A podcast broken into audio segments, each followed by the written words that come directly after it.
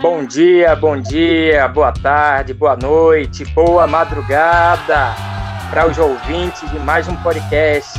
Deixa eu agradecer a cada um de vocês que vem compartilhando, escutando, é, discutindo é, toda semana mais um conteúdo, mais um material dos podcasts aqui do Estudando e Aprendendo com meus alunos.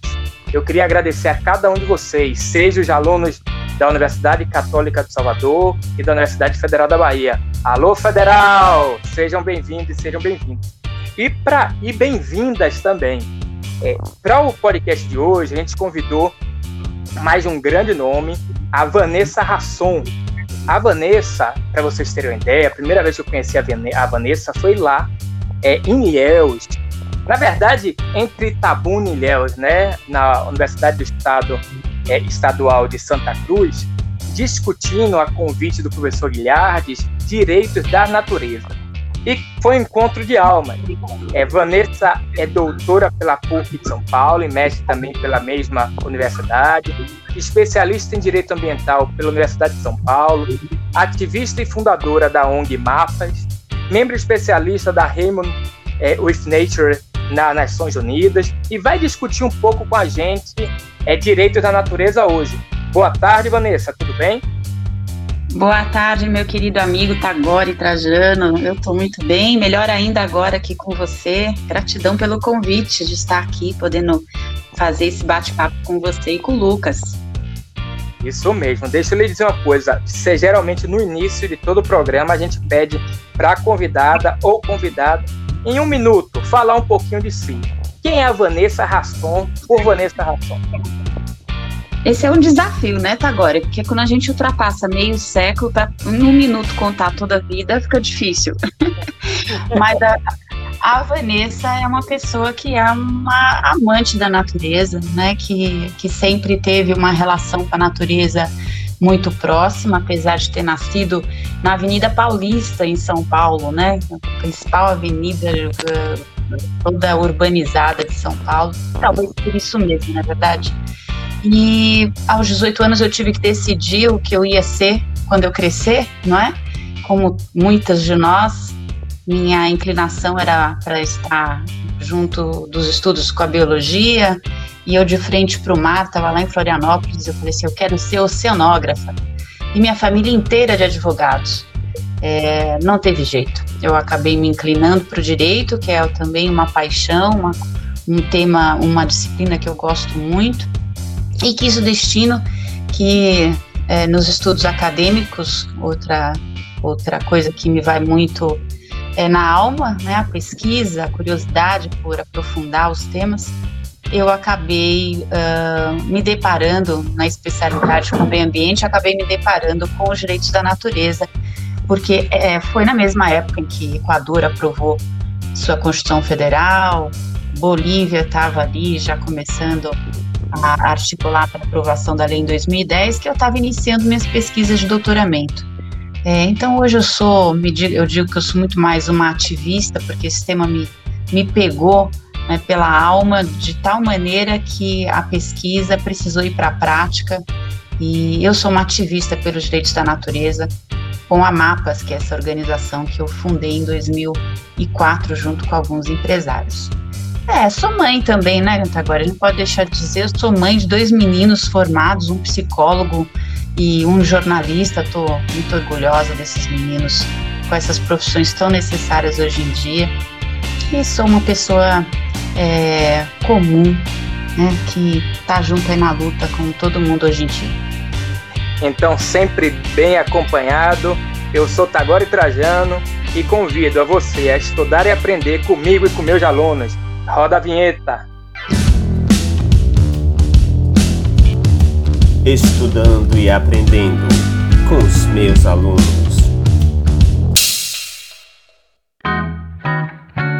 Vanessa, explica pra gente é, primeiro é, a expressão direitos da natureza.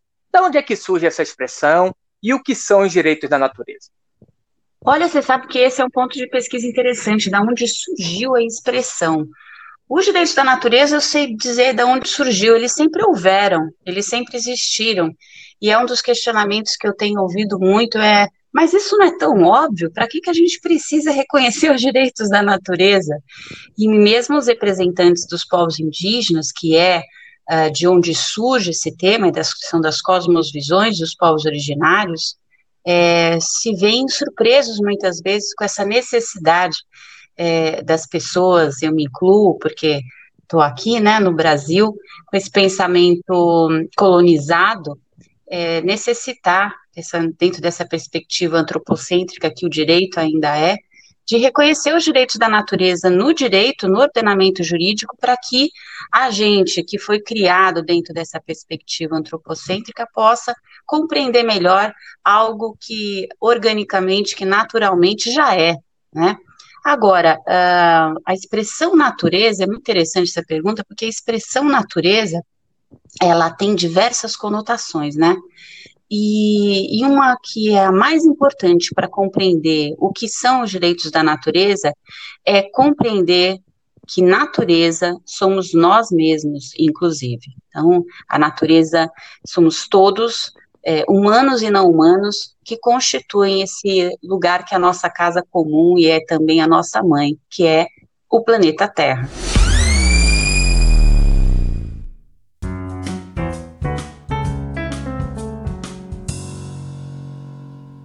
Eu vou aproveitar essa sua resposta e vou. É, é queria que você explicasse para nossos ouvintes essa separação, em que momento aconteceu essa separação, em que o homem é, ele não se identifica com o que está ao redor dele, não se identifica com o natural, não se identifica com todo, e se acha artificialmente um ser é, individualizado, diria eu.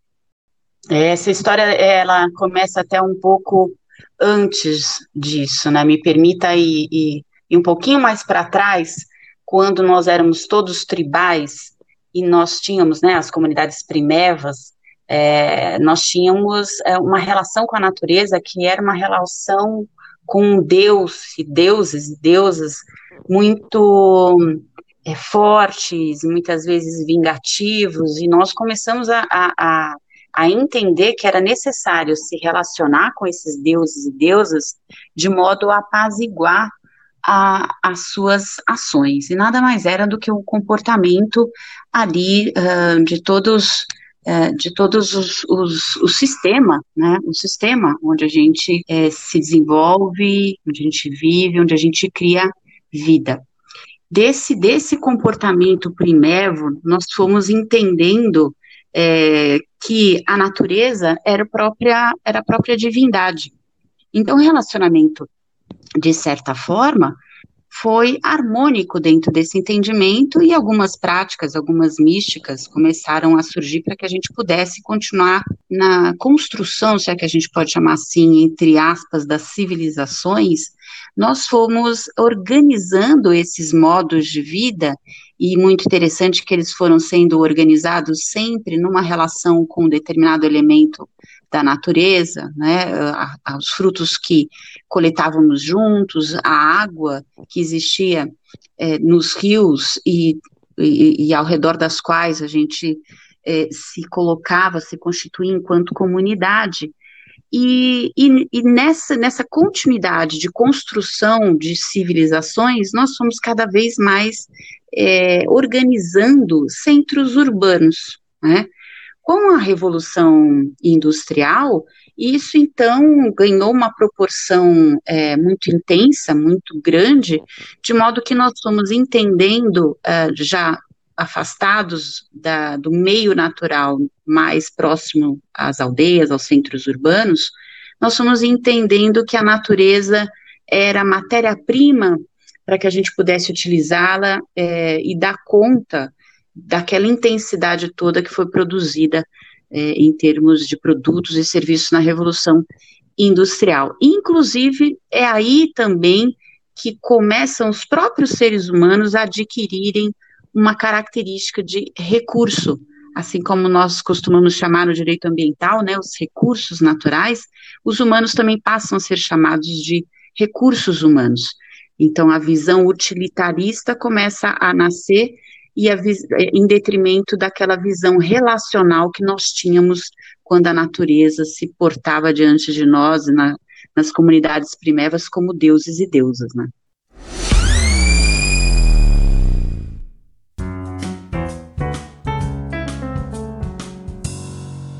É, o que eu percebo também, você escreveu um livro chamado Direito da Natureza. Foi o resultado de sua tese de doutorado, não é isso, Vanessa?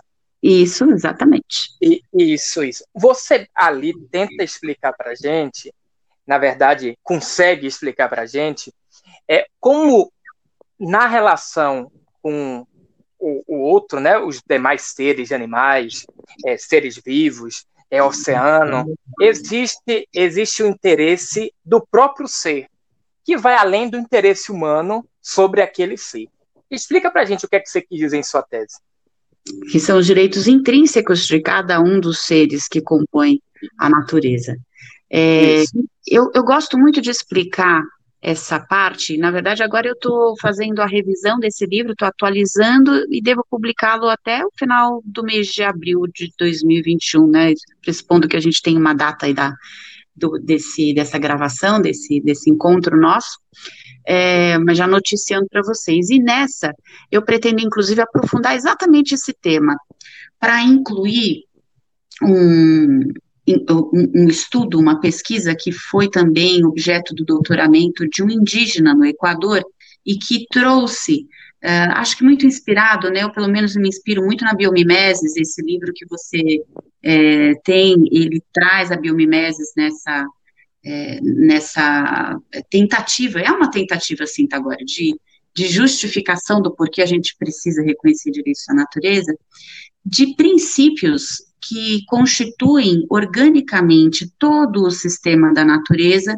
e que devem ser trazidos, inclusive, para o direito. E o primeiro dele é o, o primeiro deles vem do fato de que nós somos inexoravelmente é fato, é, é muito é, fácil de observar que nós somos interconectados. É, o, a própria o vírus que nos assola, ele é a demonstração mais uh, forte que nós temos hoje em dia dessa interconexão.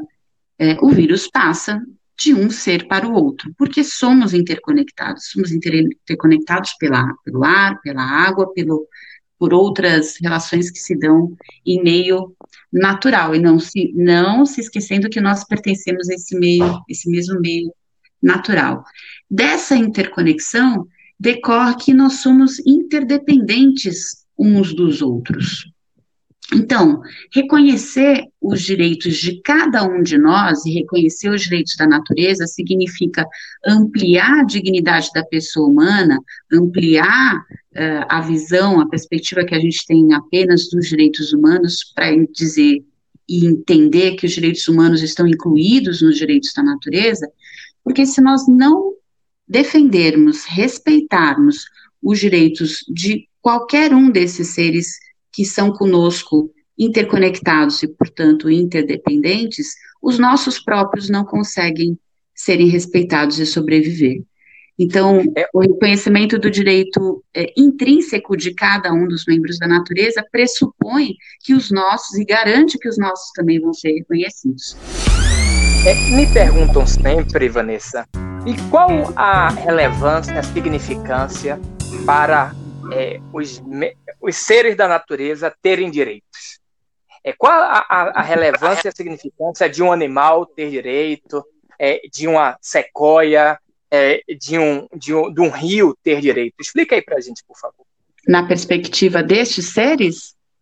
Na, na perspectiva desses seres e do sistema como um todo. Na perspectiva desses seres é preciso escutá-los para entender, né? Mas é, existe todo um, uh, um, um, como é que eu posso dizer, uma vida que se dá em harmonia e que uh, pressupõe a manutenção desse sistema vida uh, a despeito uh, de nós, seres humanos. Eu tenho dito que dentro desse sistema existem seres mais resilientes e resistentes e outros nem tanto. E os seres humanos fazem parte dessa ponta que não é forte, que não é tão resistente assim. Então, esse sistema, que é um sistema da vida, e por isso o programa da ONU se chama Harmonia com a Natureza, porque pressupõe a harmonia na vida, ele se manterá. uh, dentro dessa perspectiva, uh, eu entendo que a água, um rio, que nós consideramos é, como um, uh, um, ente relacional, os povos indígenas que são é, que nos presenteiam com essas cosmosvisões, eles in, inclusive entendem o curso d'água que passa ao lado das aldeias como um ente relacional, como um tio, como um primo, uh, alguém uh, que está lá, que estava lá e está lá muito antes, um ancestral a quem eles devem respeitar em toda a sua sabedoria de ser rio. Este rio, ele sofre quando ele é desrespeitado, quando ele é poluído, quando ele é morto, como é o caso dos rios aqui no Brasil, que nós tivemos é, graves crimes cometidos, como o caso do Rio Doce, é chamado ali pelo povo Krenak como o Atu. É, tem uma amiga ali na aldeia dos Krenak, a Shirley Krenak, que chama ele de tio. É o meu tio, o Atu, e fala dele com todo o respeito é, e com toda a dor, de sentir a dor do Atu. Mas o Atu vai permanecer ali. Vai demorar mais tempo ou menos tempo, ele dentro daquela tristeza dele, moribundo como está, ele vai um belo dia nos processos ecossistêmicos que a natureza é, tem por, por uh, pela semente original da vida para perpetuar a si mesma, perpetuar a Terra, mas os seres humanos podem não estar mais. Então, eu diria para você que, da perspectiva de respeitar os direitos da natureza, é, muito mais é, é preocupante a, o posicionamento do ser humano. Né? Um animalzinho é, era respeitado, era, tinha seus direitos protegidos no início da defesa, né? Você até é, pode dizer isso muito melhor do que eu. Quando eu estudei lá nas primeiras aulas de direito ambiental, era respeitado porque causava dor ao ser humano ver a crueldade perpetrada contra um animal. E hoje a gente sabe que ele, por si próprio, ele tem esse direito de ser respeitado e o ser humano tem o dever de respeitar a perspectiva da dignidade dele, deste animal, deste rio, desta árvore. Porque se não Muito fizer bem. com ele, porque se não fizer a dor, uh, dessa vez não será a dor de sentir a crueldade dele, dessa vez está muito claro que a dor é da própria, uh, do próprio padecimento e da própria morte. A gente escolhe.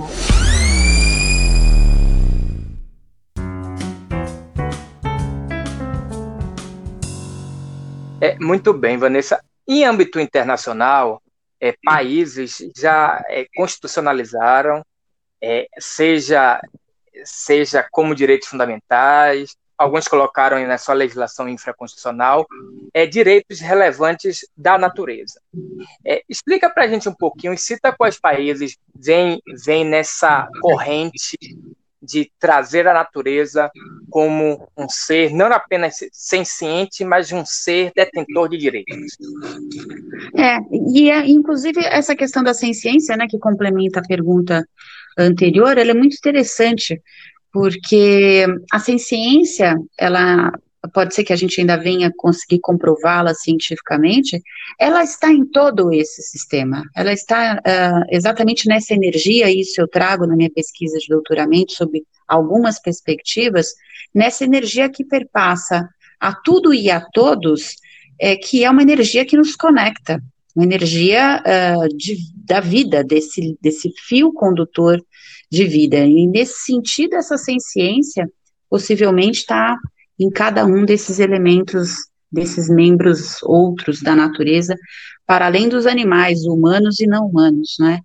E os primeiros, o primeiro país, por incrível que pareça, mas é, foi também fruto é, da proximidade com uma comunidade indígena, o primeiro país que reconhece os direitos da natureza no município, que inclusive é onde nos inspiramos para fazer esse ativismo aqui no Brasil, trazer a, a, o reconhecimento dos direitos da natureza em nível local, foi uh, o município de Tamaqua. Tamaqua fica na Pensilvânia, nos Estados Unidos. Então, foi a primeira, a primeira notícia que se tem de uma lei que menciona é, que a natureza tem seus direitos respeitados naquela, naquele limite né, geográfico, naquele naquela localidade, foi esse, foi Tamáqua. É, em 2008 é que nós tivemos aí a primeira Constituição Federal e ainda única, né, dada a importância de ser uma Constituição Federal, é o que é o marco dos direitos da natureza no mundo, que foi o Equador. Em seguida veio a Bolívia e alguns outros municípios nos Estados Unidos já estavam também reconhecendo, alguns estados, como por exemplo é, é, o Colorado, Santa Mônica, enfim. E aí é, o movimento começa a ganhar corpo. Uh, em 2009 foi iniciada, foi inaugurada essa, esse programa da ONU, Harmony of Nature. Em 2011 se começam a se entabular diálogos em eventos anuais. Nós ingressamos na plataforma com a defesa do doutorado em 2014, e a essa altura, hoje, é, nós temos muitos países. Eu indicaria que os, o pessoal que está nos ouvindo aí é, acessasse a plataforma que é o nome do programa Harmony with Nature UN.org, que é Harmonia com a Natureza UN de United Nations.org. Lá tem não só todos os países, como é, por ordem alfabética, né, a Argentina, Austrália, Austrália, Bangladesh, Belize, Bolívia, Brasil, é, o Brasil com todas as as suas iniciativas, já fruto da, da nossa articulação com a Mapas, Canadá, Colômbia, e assim vai. São diversas localidades uh, aqui listadas em número de 26, né, nós temos 26 listadas aqui, e também nós temos nessa plataforma muita, muita fonte de pesquisa interessante. E o Brasil ingressa nesse, nessa iniciativa com a defesa do meu doutoramento, uh, nesse momento a coordenadora do programa é, nos convida a constituir um grupo para poder trabalhar com esse tema no Brasil. A, nessa mesma altura, a professora Germana Moraes vinha trabalhando o tema na perspectiva da, dos direitos de Pachamama na Universidade Federal do Ceará. Nos encontramos em 2015, a convidei para estar conosco na plataforma e a partir daí comecei junto com o pessoal da MAPAS, junto com esse, esse, esses, esses professores e pesquisadores das, das universidades federais, professora Germana na, no Ceará, professor Fernando na Universidade de Goiás, professora Cristiane Derani na Universidade Federal de Santa Catarina e professor Itagore na Universidade Federal da Bahia, a desenvolver os direitos da natureza no Brasil, academicamente, e ao mesmo tempo a atuar com a MAPAS no advocacy, com os legisladores, priorizando é, a apresentação do reconhecimento dos direitos nas leis orgânicas dos municípios. Em 2018, nós conseguimos, nessa articulação, fazer aprovar é, no município de Bonito e de Paudalho, no Pernambuco. Em 2019 veio Florianópolis, eu e Tagore, naquela época que nos encontramos, né, Tagore, fomos juntos fazer uma articulação lá com o pessoal do Parque do Conduru para apresentar para eles essa, essa iniciativa que propõe essa transformação né, da consciência uh, em nível local, e nada mais é do que seguir aquele princípio do agir localmente para atingir globalmente, a gente saber que as, as cidades, as localidades é onde pulsa essa vida e é onde as pessoas podem tomar contato com esse símbolo cultural que é a lei que reconhece os direitos da natureza nas suas localidades. E agora está se seguindo, nós temos agora uma proposta, está vendo aí a reforma da lei orgânica de Salvador, né, Tagore? E nós Sim. conseguimos incluir na, na Lei Orgânica de Salvador é uma proposta de, do reconhecimento dos direitos da natureza também para Salvador, viu?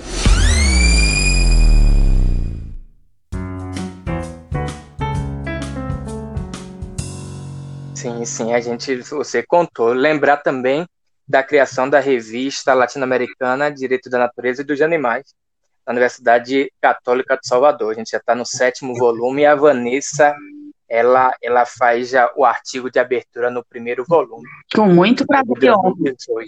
É, deixa eu, eu lhe perguntar, Vanessa, também. É, alguns alunos me perguntam assim, Tagore, direito da, direitos da natureza é a evolução do ambientalismo atual. O ambientalismo lá que teve como fundamento é, o movimento hippie, o movimento do peace and love, é, a ideia, a ideia que deveríamos pensar os demais, é, é, os, os recursos naturais como recursos esgotáveis. É, direito da natureza vem como evolução ou ele rompe com o ambientalismo, com o movimento ambientalista anterior e forma um novo paradigma? Ele rompe, Tagore. Ele rompe porque o próprio sistema se rompeu. É, o sistema colapsou. Para quem é, gosta da teoria de sistemas, e é uma teoria da onde, eu me debruço para conseguir entender uh, os direitos da natureza, eu própria, na minha pesquisa de doutoramento, é, sabe que uh, o sistema ele se mantém uh, até determinado limite. E há um colapsamento inevitável quando se o comportamento daquilo que compõe o sistema começa a se dar em, em desarmonia, em mãos contrárias. E o colapsamento não quer dizer uma coisa ruim, quer dizer que a, a gente tem aí oportunidade do novo, mas é o novo que vem.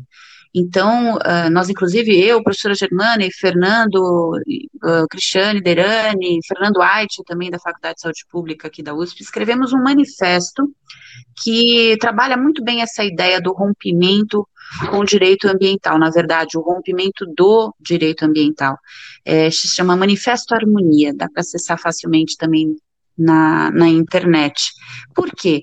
Porque junto com essa essa ideia arejada, esse movimento arejado, que foi o movimento hippie, né, que é, estava ali era todo, com toda a vivacidade nos anos 60, 70, no início dos 70, é, o direito ambiental começou a ser desenvolvido em nível institucional, a partir de 68, 70, com um conceito que se formalizou, que é o conceito do desenvolvimento sustentável portanto, da sustentabilidade, trazendo essa noção de que nós estamos lidando com recursos, é, e não com outros entes, mas são recursos, ou seja, matéria-prima, da, da qual nós precisamos para usar para que nós sobrevivamos.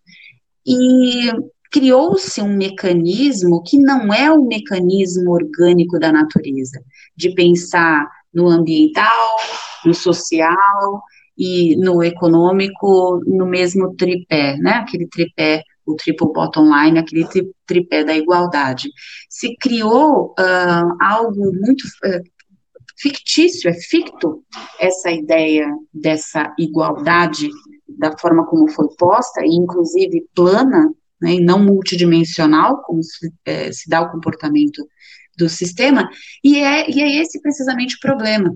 É, nós não é, olhamos para o restante da natureza, para os outros membros da natureza, nós não olhamos para o comportamento da natureza para entender como, como nós tínhamos que é, atuar. Foi válido? Foi válido. Foi uma tentativa? Foi uma tentativa. Todo um ordenamento jurídico, uma construção legal foi elaborada?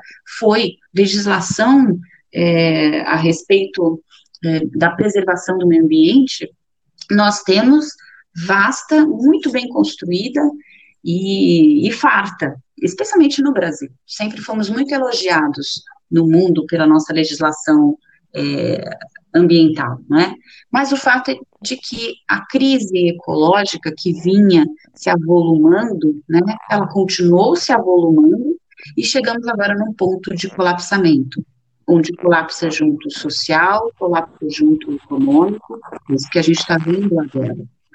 É, então, é, é, derrubar tudo, é pensar que o direito ambiental já não, não serve para mais nada, não acredito nisso. Eu e um grupo de trabalho hoje estamos nos debruçando para tentar entender quais são então os marcos teóricos dos direitos da natureza e que justificam, inclusive, que diversos dos princípios, diversos dos, dos aforismas, conceitos e paradigmas do direito ambiental não nos servem mais. Mas quais são aqueles que servem e que nós devemos ressignificá-lo? Não para ser ampliação ou um novo direito ambiental, mas para compor dentro dessa experiência os direitos da natureza e fazer com que os direitos da natureza, e esse, é, essa é a minha visão quando uma lei orgânica traz os direitos da natureza, ele é uh, o princípio dos princípios de todo o ordenamento jurídico de um país. É assim que o Equador é, considera, é assim que a Bolívia, com a sua lei federal, considera. É, o princípio é o respeito à Pachamama, é o respeito a esse ente é, espiritual, né, é assim que eles consideram, é, dos do qual nós fazemos parte e somos uh, uh, filhos e filhas. Né. Então, toda essa legislação ambiental que foi construída e que serve, sim, para manejar recursos é, naturais, ela precisa ser interpretada uh, à luz é, desse outro lugar, dessa outra perspectiva, que é a perspectiva ecocêntrica, e não mais a perspectiva antropocêntrica, sobre, sobre a qual foi construído o direito ambiental.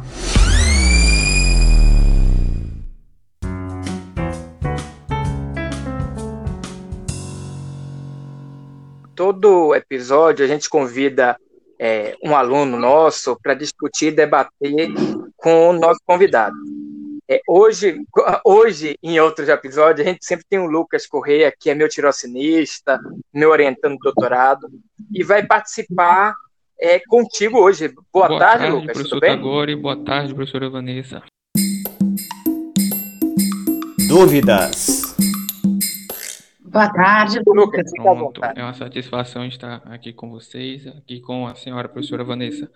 Professora, é, eu estava aqui e eu percebi, me corrija se eu, eu, eu, estiver errado, que há uma necessidade de colocarmos talvez os direitos da natureza como um ramo autônomo de conhecimento, mas no modelo tradicional de ensino jurídico, nós só temos ainda o direito ambiental e muitas vezes nele não estudamos essa, essa noção de direitos da natureza que a senhora nos traz com grande profundidade.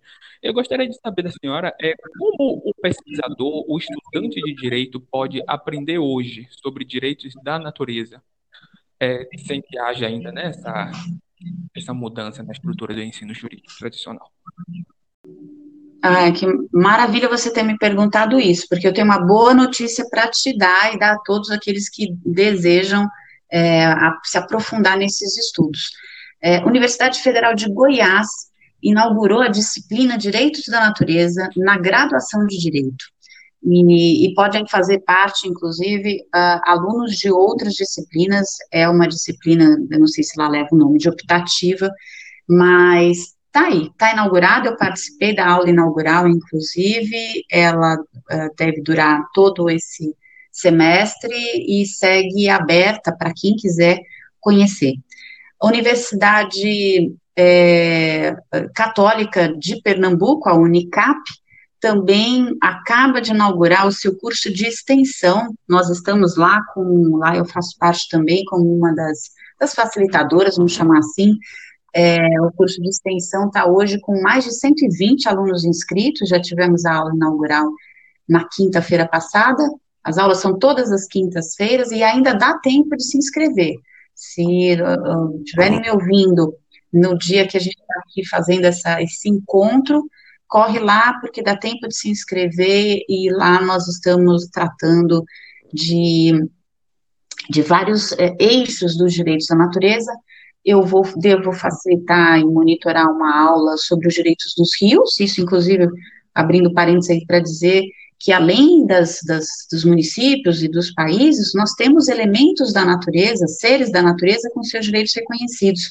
Então nós temos diversos rios no mundo, na Índia, na Colômbia, no próprio Equador, com seus direitos intrínsecos reconhecidos como ser dotado de vida, nós temos parques, é, e no Brasil também temos, no STJ, o STJ reconheceu os direitos de um papagaio, fazendo sim, trazendo sim a, a, teoria dos direitos dos animais, mas também tratando da dignidade da pessoa papagaio e argumentando com os direitos da natureza, o reconhecimento dos direitos daquele animal.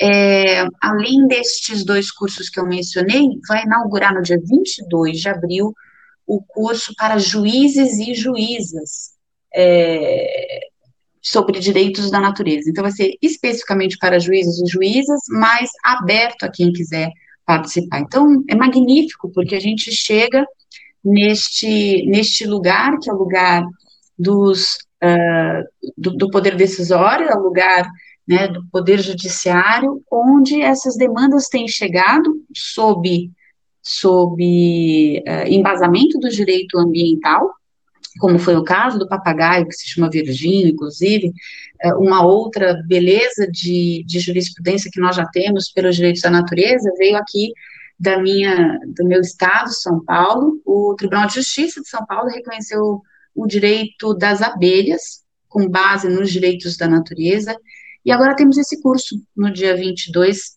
que vai aprofundar e ampliar o conhecimento dos juízes e das juízas. Então, temos já a oportunidade, Lucas, de nos aprofundarmos ainda mais com esses cursos, eu me incluo nisso, porque é, é um manancial, né? as pesquisas não podem parar, a gente não pode se fechar para as novas percepções, e além, além desses estudos uh, uh, da educação formal, eu posso dizer para você que a plataforma, como eu já disse, da ONU, né, a Harmony of Nature, é, a nossa plataforma, né, da, da Mapas, e, e os canais que nós temos aí impulsionado com, com parcerias, o canal do, do YouTube, Direitos da Natureza, o, a página do Facebook, do Instagram, a gente sempre está trazendo lives, inclusive com especialistas, o professor Itagora já esteve lá conosco, e, e também uh, as, as últimas notícias, entendimentos, falamos sobre alguns conceitos, é também uma boa fonte para se aprofundar no conhecimento sobre esse tema tão necessário, né, se ampliar. Professora, me permita fazer um paralelo com o direito animal. No direito animal, nós vemos os animais não apenas como titulares de direitos, mas também a possibilidade deles serem os postuladores desses direitos, dos quais são titulares. Quando nós falamos de direitos da natureza, nós podemos pensar que rios, montanhas, podem também ir a juízo postular os direitos dos quais são titulares? Da mesma forma, Lucas, exatamente da mesma forma. Aliás, quero muito é, aprender uh, melhor, aprofundar esse conhecimento é, da, da, legitimidade, né, de agir na pessoa dos animais.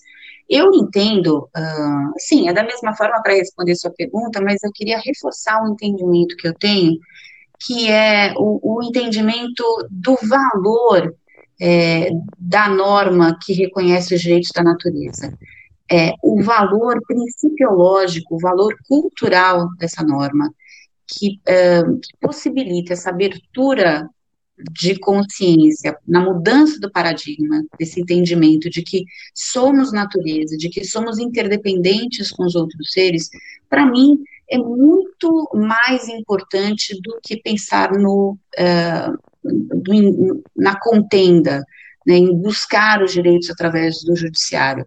É, sim, claro que é um, um outro lugar onde, uh, inclusive, se ressaltam, ressalta o próprio tema, mas pelo, pela própria, pelo próprio valor de harmonia e de paz que o tema dos direitos da natureza contém, é, a gente deveria priorizar é, é, essa outra esfera, que é a esfera principiológica, a esfera, a esfera do símbolo cultural, que é para que a gente possa ter cada vez menos contendas judiciais e, e instalar junto uma cultura de paz.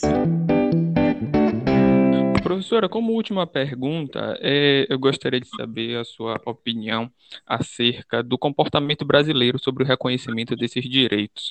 Porque um país que é mundialmente conhecido por sua biodiversidade, apelidado de ter aí o pulmão do mundo, por que esse país até então não seguiu o caminho de outros, como Bolívia, Equador, e colocou na sua legislação nacional o reconhecimento desses direitos? Porque a gente não tem um ambiente político para isso, né, suficiente para isso. É, infelizmente, a primeira, primeira notícia que tivemos, eu digo, é, aí nesse nessa pessoa do plural né, que tivemos, nós, os ativistas, a gente que está nessa, nessa luta também é, por reconhecimento de direitos, nessa esfera do advocacy, a primeira notícia que a gente teve com esse governo foi da subtração dos assentos é, nos conselhos, né? Então, é, o governo, esse governo, quando na verdade começou a se formalizar nas eleições, ele deixou claro para onde ia a sua orientação. A partir dali, nós entendemos que uh, não seria possível trabalhar com o governo federal. De novo, voltamos aos princípios. Os princípios deste governo são totalmente uh, antagônicos ao que os direitos da natureza trazem, de novo a paz. Então, o ambiente político não nos facilita. Uh, não nos facilita também nosso tamanho continental, e a nosso, nosso afastamento dos povos indígenas, tanto culturalmente quanto geograficamente. As aldeias, em geral, elas estão mais afastadas, cada vez mais eu tenho visto que os, os povos indígenas têm se aproximado das, dos centros urbanos, não sei se para bem ou para mal, talvez para mal deles e para bem nosso, porque a gente pode ter mais contato com essas culturas, mas esses países como você deu exemplo, né, o Equador e Bolívia, é, têm uma proximidade muito maior com seus com a sua ancestralidade. Né? Então, eu acredito que essas são as, as, os motivos principais, muito, muito claro, né? O outro é este, que eu acho que cabe uma análise mais aprofundada, que é esse afastamento nosso, da nossa ancestralidade, né, dessa, desses povos que aqui estavam antes, uh, e, portanto, com eles guardamos esse dever de buscar esses saberes ancestrais e não o fazemos, estamos apartados deles também. Então, é um Estado uh, com uma diversidade não só uh, de meio, de natureza, como social enorme e, e trabalhar em nível local talvez seja muito mais uh, eficiente no sentido de efetividade mesmo da lei do que, ao menos nesse momento, em nível nacional. E assim a gente segue com diversas propostas tramitando por aí. Então eu convido, deixo aqui para finalizar, finalizar esse convite para que cada um que esteja ouvindo é, tenha tido a paciência, né, nos ouvir esse tempo todo, de que tome para si, é, se acredita que isso pode ser uh, uma, a reinauguração, como a gente está precisando, é evidente, de um mundo diferente, tome para si, bata na porta do vereador que você elegeu, que você conseguiu é, manter essa proximidade para dizer, escuta, você precisa levar essa proposta porque é a proposta que pode nos garantir a sobrevivência enquanto seres humanos na Terra.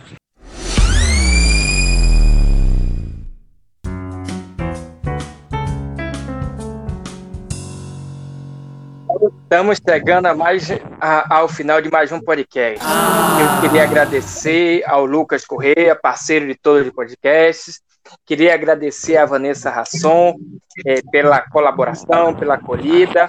Professora Vanessa, para a gente fechar, então, o podcast de hoje, eu queria suas considerações finais de como direitos da natureza podem nos ajudar a compreender esse momento de pandemia em que passamos.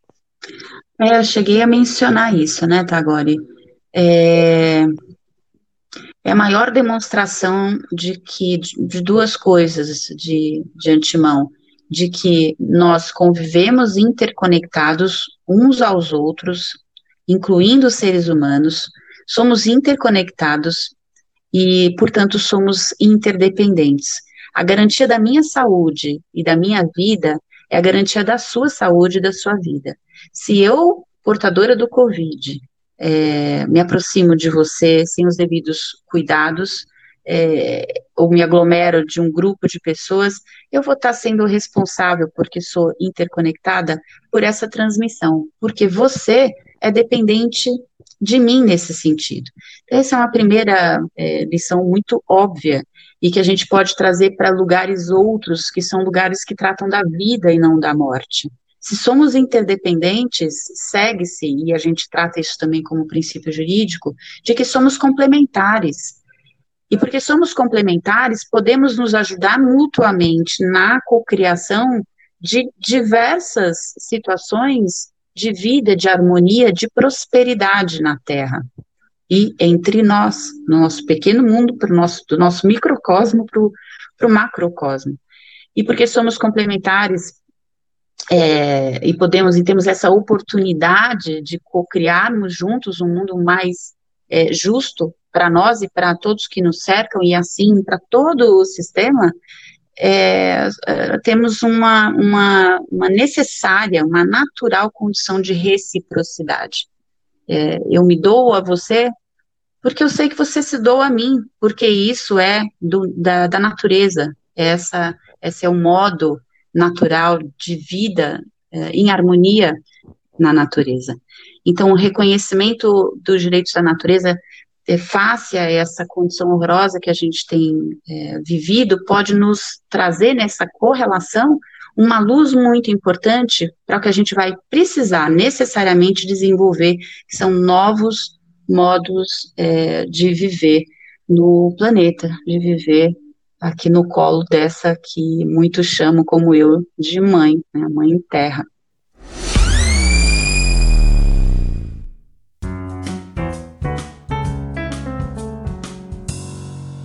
Obrigado, Vanessa. Obrigado a todos vocês que estão escutando. E por hoje é só. Obrigado. Escutem os outros podcasts, compartilhem, compartilhem com os amigos, com as amigas. Espero vocês. Até a próxima semana. Tchau, tchau.